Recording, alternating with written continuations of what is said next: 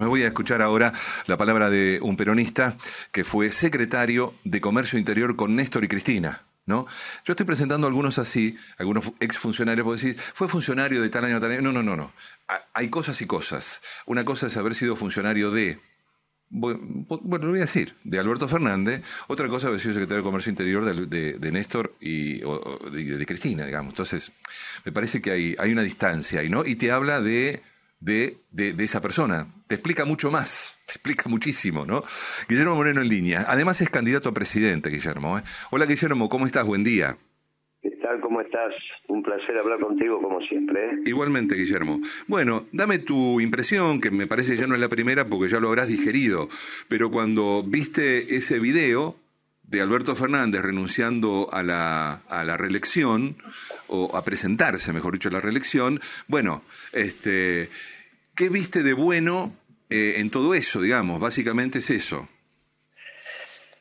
Mira, es la objetivación del fracaso de un proyecto político que se llamó El Frente de Todos, que comenzó con una irresponsable decisión en soledad que nadie había pedido de Cristina cuando el Consejo Nacional del Partido Justicialista, que en ese momento yo integraba, habíamos consensuado que el próximo candidato a presidente o nos poníamos de acuerdo o íbamos a unas pasos competitivas.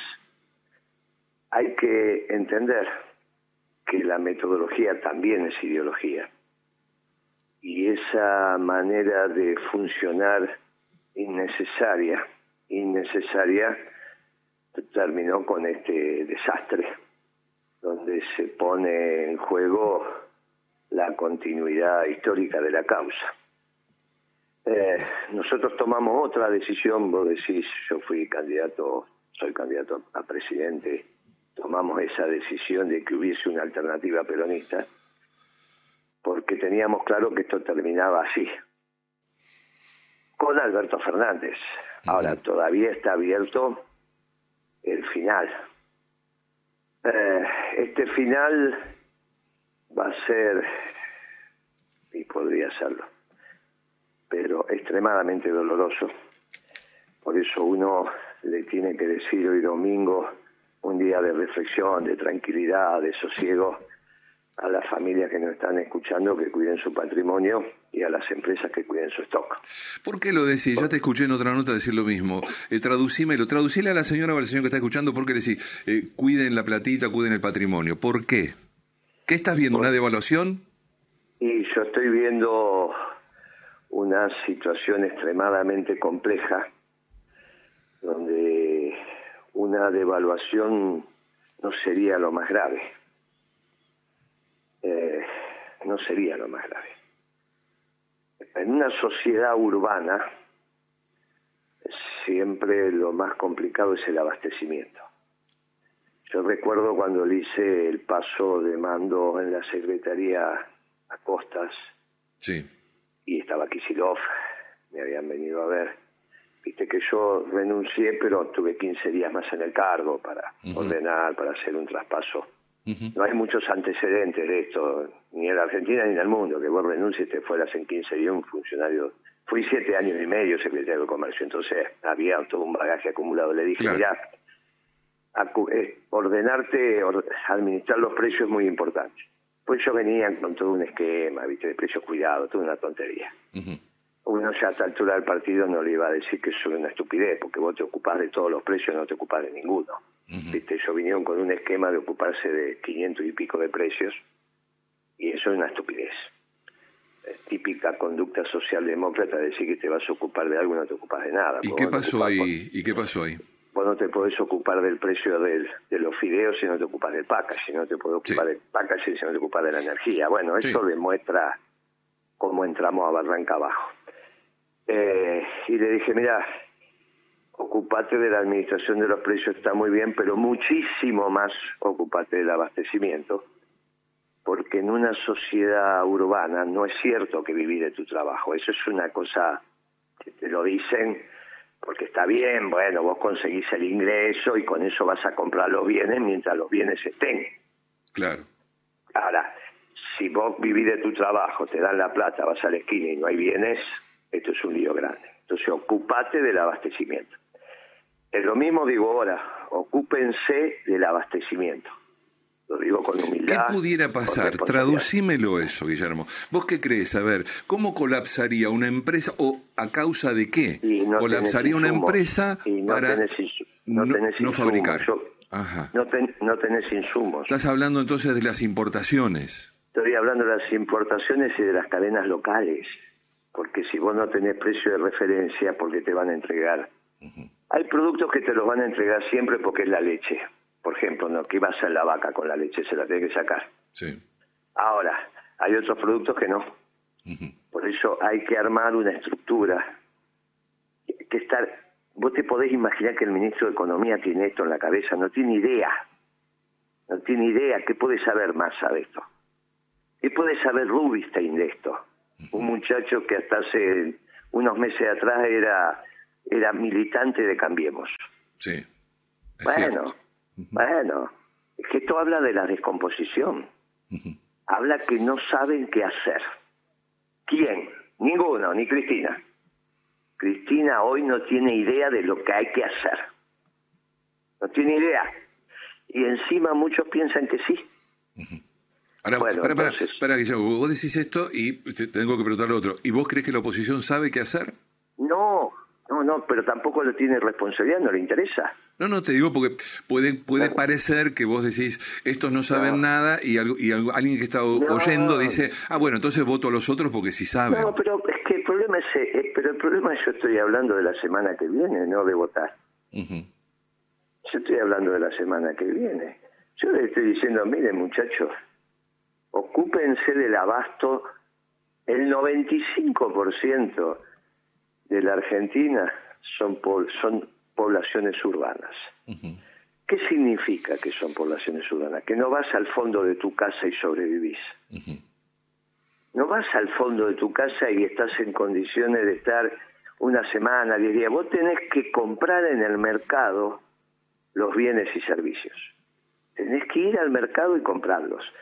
Y para que vayas al mercado y comprarlos tiene que haber la capacidad de que ese mercado esté abastecido. Entonces vos me dijiste, mira, el problema es la devaluación, yo te dije, el problema es el abastecimiento. Okay. Preocúpense por el abastecimiento. ¿Quién se podría estar ocupando del abastecimiento hoy? Entonces seguía la conversación. ¿Vos pensás que Massa sabe esto? ¿Tiene experiencia como para entender esto? No. ¿Lo reflexionó? No.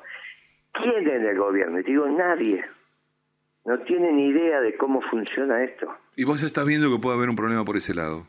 Y yo estoy viendo un problema, porque yo le digo a las familias cuiden su patrimonio y a las empresas cuiden el stock, porque siempre que siempre que llovió paró. Bueno. Y de alguna manera necesitamos las empresas y las familias en las mejores condiciones para arrancar de vuelta. En un final que de alguna manera estaba escrito porque lo he hablado con vos en cantidad de veces. Sí. Bueno, despejado el panorama, Alberto no es. ¿Y ahora qué? ¿Cómo lo ves al peronismo? ¿Hacia dónde va? ¿Con quién? Mira, lo veo al peronismo en ebullición, bien, eh, y eso estará por verse. Eso estará por verse. Para aquel que plantea un proyecto de país, para aquel que plantea un proyecto de país. Está claro que los que acaban de fracasar no pueden ser. Eso está muy claro. Porque no fracasó solo Alberto Fernández. ¿eh?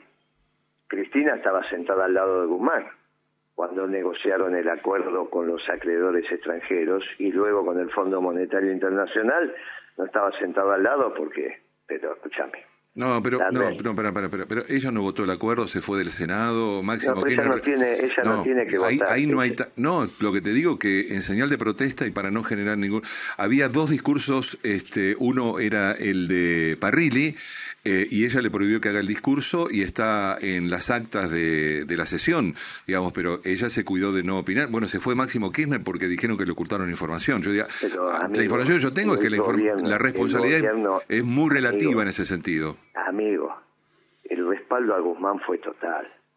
Si no era simplemente un comentario para que el ministro diera un paso al costado. Mm. El responsable de ese acuerdo es Guzmán. Ah, no, ahí sí. bueno, pero es el ministro. Él y Alberto, que lo bancó a Guzmán. Pero, Cristina, escúchame una cosa. podemos dibujar esto como quieras, pero la realidad es que avaló este gobierno y avaló durante dos años esa negociación con el, con el Fondo Monetario. ¿Cómo vamos a pensar que el problema es que te mienten? Ahora, yo entiendo que tenemos que decir esto, aquello. Ahora, él es responsable política de esto. Alberto no, desde, desde que lo echó por segunda vez en el año 2009, Alberto no había hecho ni, una, ni un pacto, ni un acto político. Sí, eso sí. Entonces, eh, eh, no podemos negar la responsabilidad política porque desde la mentira no construimos nada, mi querido. No, no, está bien. no, no, Entonces, en algún momento nos tenemos que sincerar. Lo, grave de lo que estoy diciendo es que no tienen proyecto, no saben para dónde ir. Bueno, Guillermo hoy lo tienen, hoy es muy sencillo. ¿Quién sería el ministro de Economía de otro proyecto? No hay, no tienen idea de lo que hay que hacer con la Argentina. Y a partir de ahí, vos me preguntaste cómo surge el peronismo de esto. Surge con aquel que plantea una alternativa. Obviamente el peronismo tendría que entrar en un diseño de reflexión que permita poner los proyectos arriba de la mesa. Yo, por ejemplo, humildemente lo que digo que hay que reindustrializar la Argentina. Bueno. Y que hay que poner todos, todos los esquemas para volver a reindustrializar la Argentina porque ahora el mundo te lo permite. Bueno, esta es mi humilde idea, que otros pongan otra cosa y de alguna manera consensuaremos lo mejor. Está bien. Bueno, son las 8, tengo que ir a las noticias. Te agradezco este ratito y nada, tan temprano además. Gracias, Guillermo. No, no, gracias a vos y es un placer. Te mando un abrazo. y sobre todo cuidemos el patrimonio y el estudio de las empresas. Un abrazo, hasta luego. Abrazo, chao. Guillermo Moreno, ex secretario de Comercio Interior de la Nación.